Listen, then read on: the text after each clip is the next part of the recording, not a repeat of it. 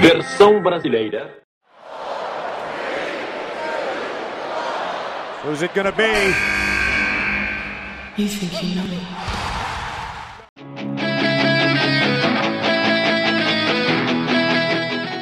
Bom dia, boa tarde e boa noite. Esse é o Over the Top Rope, a sua enciclopédia da luta livre. Eu sou o César Ferro e no programa de hoje vamos conhecer mais sobre o Joshi Pururezo, a luta livre feminina praticada no Japão e considerada uma das melhores do mundo. Vem com a gente!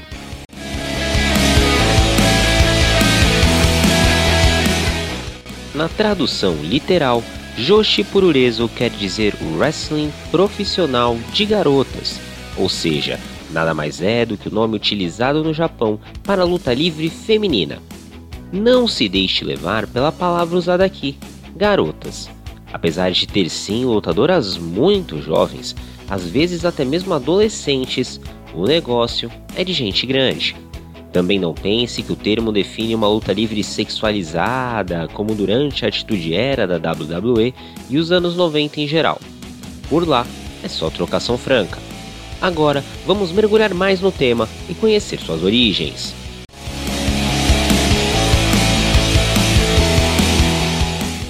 A história do Joshi Pururezo se mistura à história da luta livre no Japão como um todo.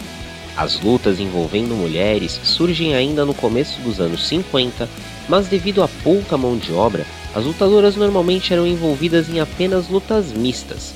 Na década de 68 isso começou a mudar, mas primeiro vamos voltar para o passado.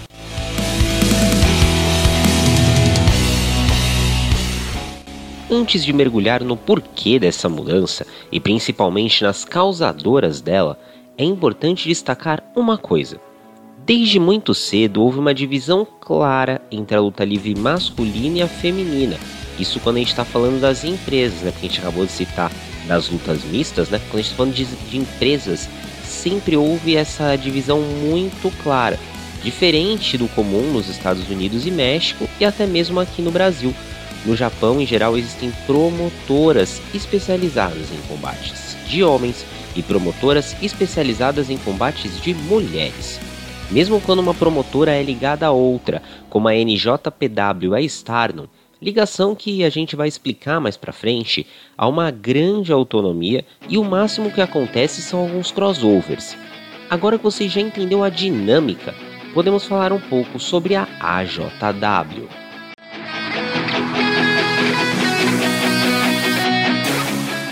Em 1968, foi fundada a All Japan Women's Pro Wrestling por Takashi Matsunaga e seus irmãos. Ela é a herdeira espiritual da All Japan Women's Pro Wrestling Association, um grupo formado em 1955 para organizar as inúmeras empresas de luta livre feminina que surgiram na época.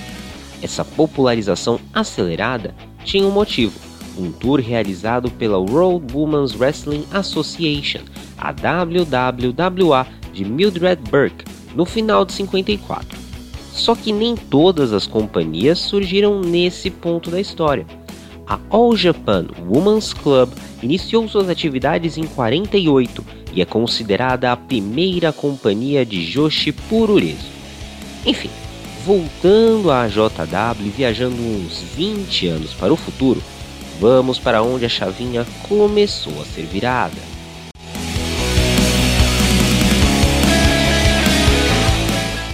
No começo dos anos 70, surge uma das primeiras duplas da luta livre feminina japonesa.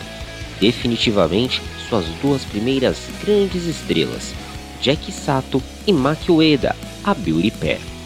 Antes de falar mais sobre elas, é importante explicar uma dinâmica muito comum no Joshi Pururezo, Apesar das lutadoras serem sim extremamente boas no ringue, elas costumam também atuar como ídolos, assim como os coreanos do K-pop.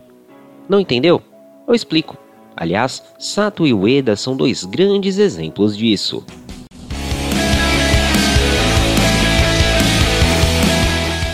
Sato e Ueda eram não só lutadoras, mas também cantoras e atrizes. Fizeram um sucesso gigantesco na JW e com as adolescentes da época. Para se ter uma ideia, segundo um artigo do Sports Stories que usamos como fonte para esse programa, a popularidade de ambas no Japão no período é comparável à dos Beatles. Além de lutarem juntas, elas também se enfrentaram em suas curtas carreiras que chegaram ao fim antes mesmo dos anos 80. Isso por uma política mantida pela JW.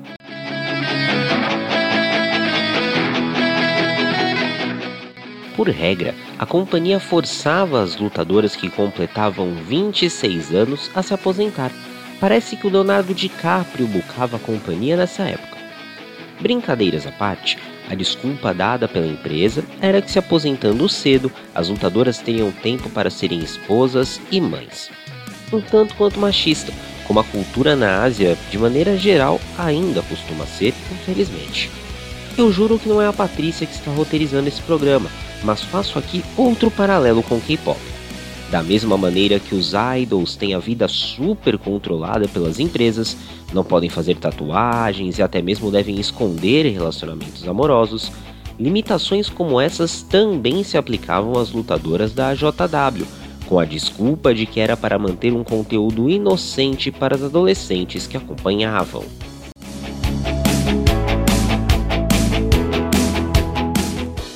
Voltando para a linha do tempo, chegamos nos anos 80, quando o negócio do Joshi Pururezo pegou fogo. Essa é a era em que surgem nomes como Shigusa Nagayo, Lioness Asuka, não confunda com a Asuka da WWE, essa daí chamava Kana no Japão. Voltando, temos Dump Matsumoto, também Bun Nakano. Televisionada e atraindo milhares de fãs a cada show, a luta livre feminina se tornava mais e mais algo importante na cultura japonesa.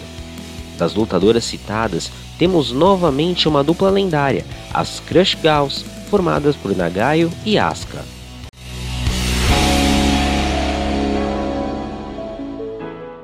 Assim como suas predecessoras da Beauty Pair, as Crush Gals também formavam uma dupla musical, além de ser lutadoras. Com recordes de 12 pontos de audiência em muitas de suas lutas contra Dan Matsumoto e a sua aliança de atrocidades, elas também explodiram com sua música, recorde de 100 mil cópias vendidas. O sucesso de Nagayo era tanto que ela tinha que se mudar periodicamente devido à quantidade de fãs que ficavam na porta de sua casa. Em 89, elas foram obrigadas a se aposentar devido à idade limite mas nem isso as parou. Elas migraram para Gaia Japan, onde se aposentaram como dupla em 2000.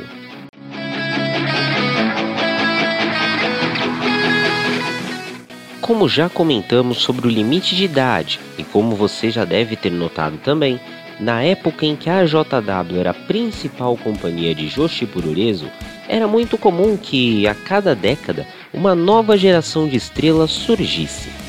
Nos anos 90 não foi diferente. Essa época trouxe nomes como Manami Toyota, Akira Hokuto e Aja Kong como seus principais destaques. Só que foi nessa época também que surgiu um importante personagem para a popularização da luta livre japonesa no âmbito mundial.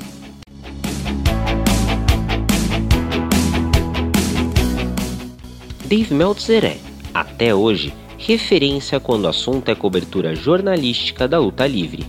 O comunicador cobre desde 1971 o mercado de pro wrestling e desde 83 é o editor e responsável pelo Wrestling Observer.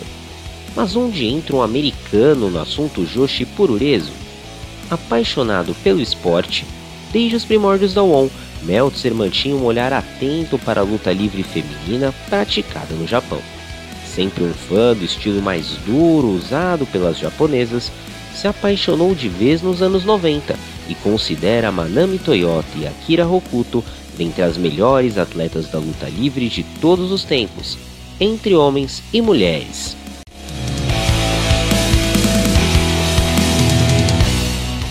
Já comentamos em outras oportunidades que Meltzer é conhecido por seu esquema de estrelas para classificar lutas.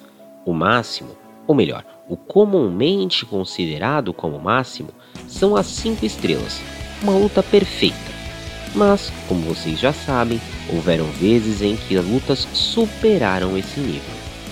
Nunca foi o caso com Toyota ou Hokuto, mas por múltiplas vezes elas receberam a nota máxima. Manami Toyota teve 13 lutas 5 estrelas e está no top 10 do quesito. Já Akira Hokuto teve 5. Com os conteúdos produzidos sobre o tema e lutas tão aclamadas, Meltzer foi a ponte para o público que fala inglês com o Pururezo.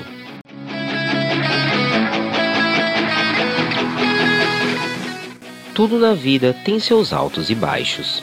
Com o Joshi Pururezo não é diferente. Os anos 2000 foram um período desafiador para o setor. Com uma menor presença dos fãs nas arenas, a JW começou a perder importância e eventualmente faliu em 2005. Um grande nome que seguiu a companhia até seus últimos dias foi Meiko Satomura, que lutava na empresa desde 95, quando tinha apenas 16 anos.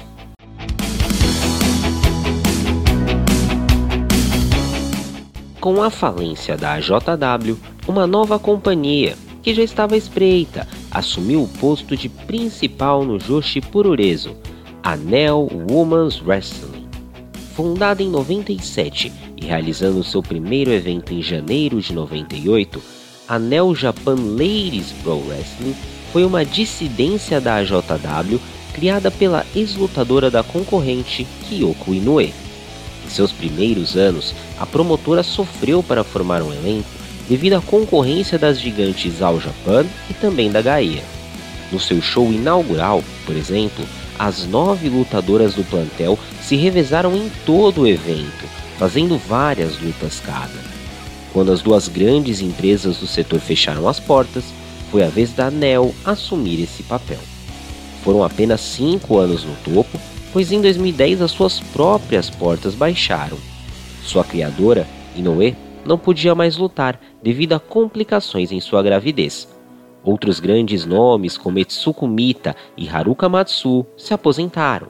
Antes de partir para quem assumiu o bastão daí em diante, vale comentar sobre uma estrela que estava surgindo nessa fase. Kana, agora sim, a asca da WWE.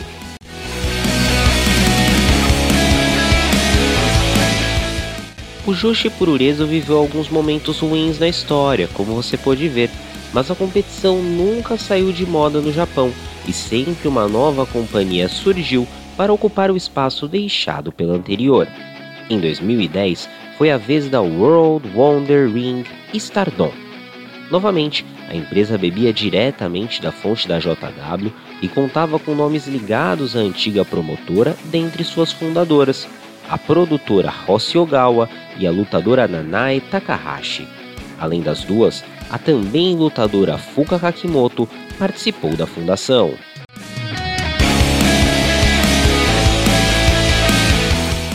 Entra aqui uma mudança bem interessante no panorama da luta livre feminina japonesa. Relativamente diferente do que era feito até então, a Stardom resolveu dar um enfoque maior no visual e beleza de suas atletas, algo que era super comum e vivia seu auge na Divas Era da WWE nessa mesma época. Só que havia uma grande diferença no que era feito por japoneses e estadunidenses. Na Stardom havia um alto investimento em treinamento, onde modelos realmente se tornavam lutadoras e não só rostinhos bonitos.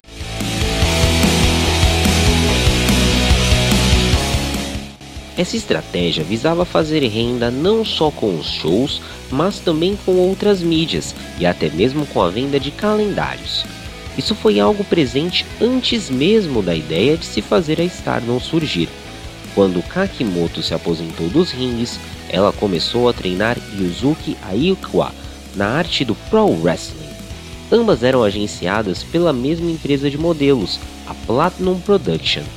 Sabendo disso, Ogawa procurou a veterana e deu a ideia de formarem uma companhia em volta de Aikwa e aproveitar sua fama.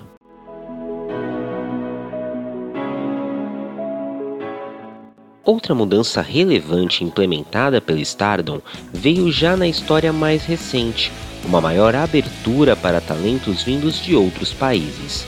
Apesar de nomes como Awesome Kong e Madusa já terem feito tours no Japão lá pelos anos 90 e começo dos anos 2000, foi apenas na Stardom que talentos como Tony Storm e Bea Priestley, a Blair Davenport da WWE, começaram a ser moldados.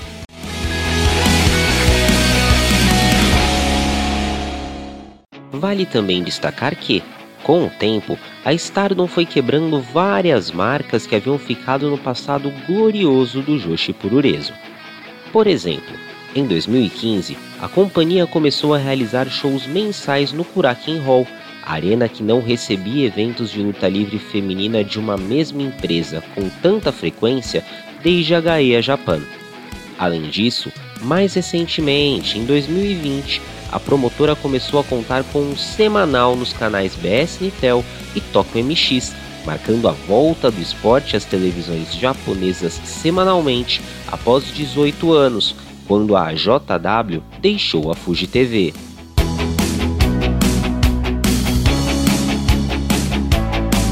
Para você que é ouvinte fiel do OTTR, não é novidade que a Bushiroad, uma companhia outrora focada em jogos de cartas, comprou a NJPW em determinado ponto da história.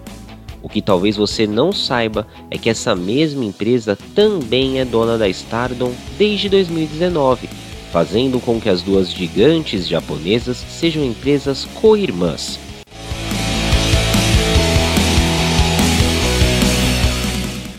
Antes de falar mais sobre essa parceria, precisamos dar uma pausa no programa para falar sobre algo triste. Durante a pandemia, os shows da Stardom foram paralisados e foi nesse período também que um grande nome do Joshi Purureso nos deixou. Hana Kimura, que tinha apenas 22 anos, se suicidou em um caso que foi investigado pela polícia como decorrência de cyberbullying. Assim como já fizemos em outras oportunidades, indicamos para vocês conteúdos que são melhores do que o nosso, são de pessoas mais capazes do que nós para falar sobre alguns assuntos, e agora não é diferente. Confira lá o episódio 33 do podcast Elas que Lutem, que vai falar sobre o legado dessa lutadora. O link está lá na nossa descrição.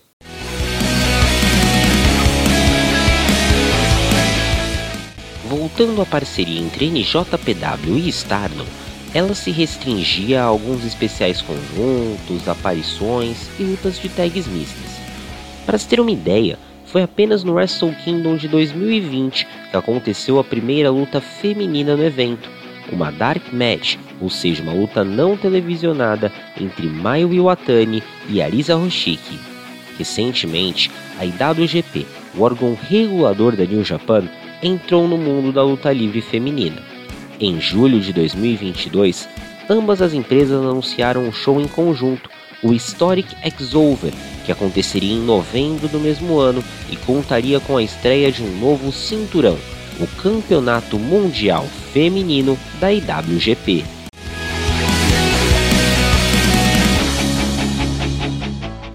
Não vou entrar em muitos detalhes sobre o histórico do cinturão, pois teremos em dois meses um programa 100% dedicado a Stardom e lá poderemos nos desdobrar mais sobre o assunto. Mas é interessante e necessário abordar esse histórico um pouco, uma vez que sua atual detentora é um dos principais nomes da luta livre feminina mundial, Mercedes Monet, mais conhecida como a Sasha Banks da WWE.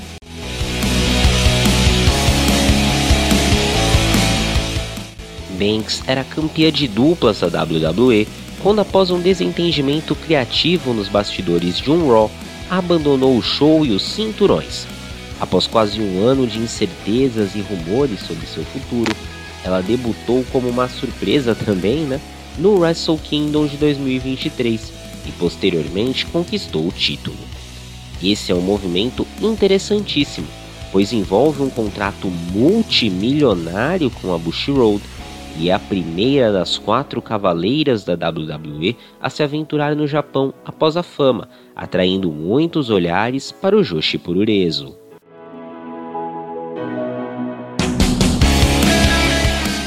Focamos muito na Stardom nessa reta final do programa, mas ela não é a única companhia de Joshi Purureso relevante na atualidade do esporte.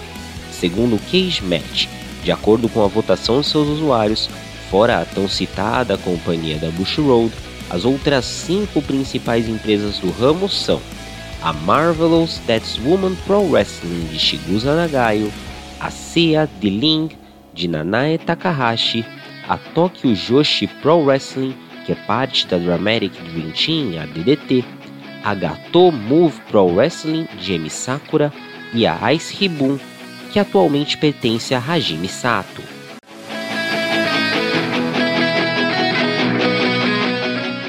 Você confere na descrição desse episódio o link para as fontes que utilizamos na produção do programa. O chat GPT também foi utilizado nas pesquisas deste roteiro. Além disso, também lá você encontrará o link para o episódio do Elas que Lutem, que fala sobre a Hana Kimura. No dia 1 de maio, vai dar trabalho para combinar com o feriado, mas vai ao ar o quarto episódio do Sobre a Terceira Corda, uma entrevista com o pessoal da Disconnected, empreendedores do mundo da lutinha. Já no dia 15 de maio, temos um novo episódio do Over the Top Rope abordando a carreira de Manami Toyota, um dos maiores nomes do Joshi Purureso, que agora você já conhece.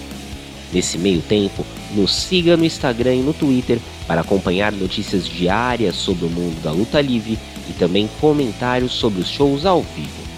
Quer ouvir os outros episódios do nosso podcast?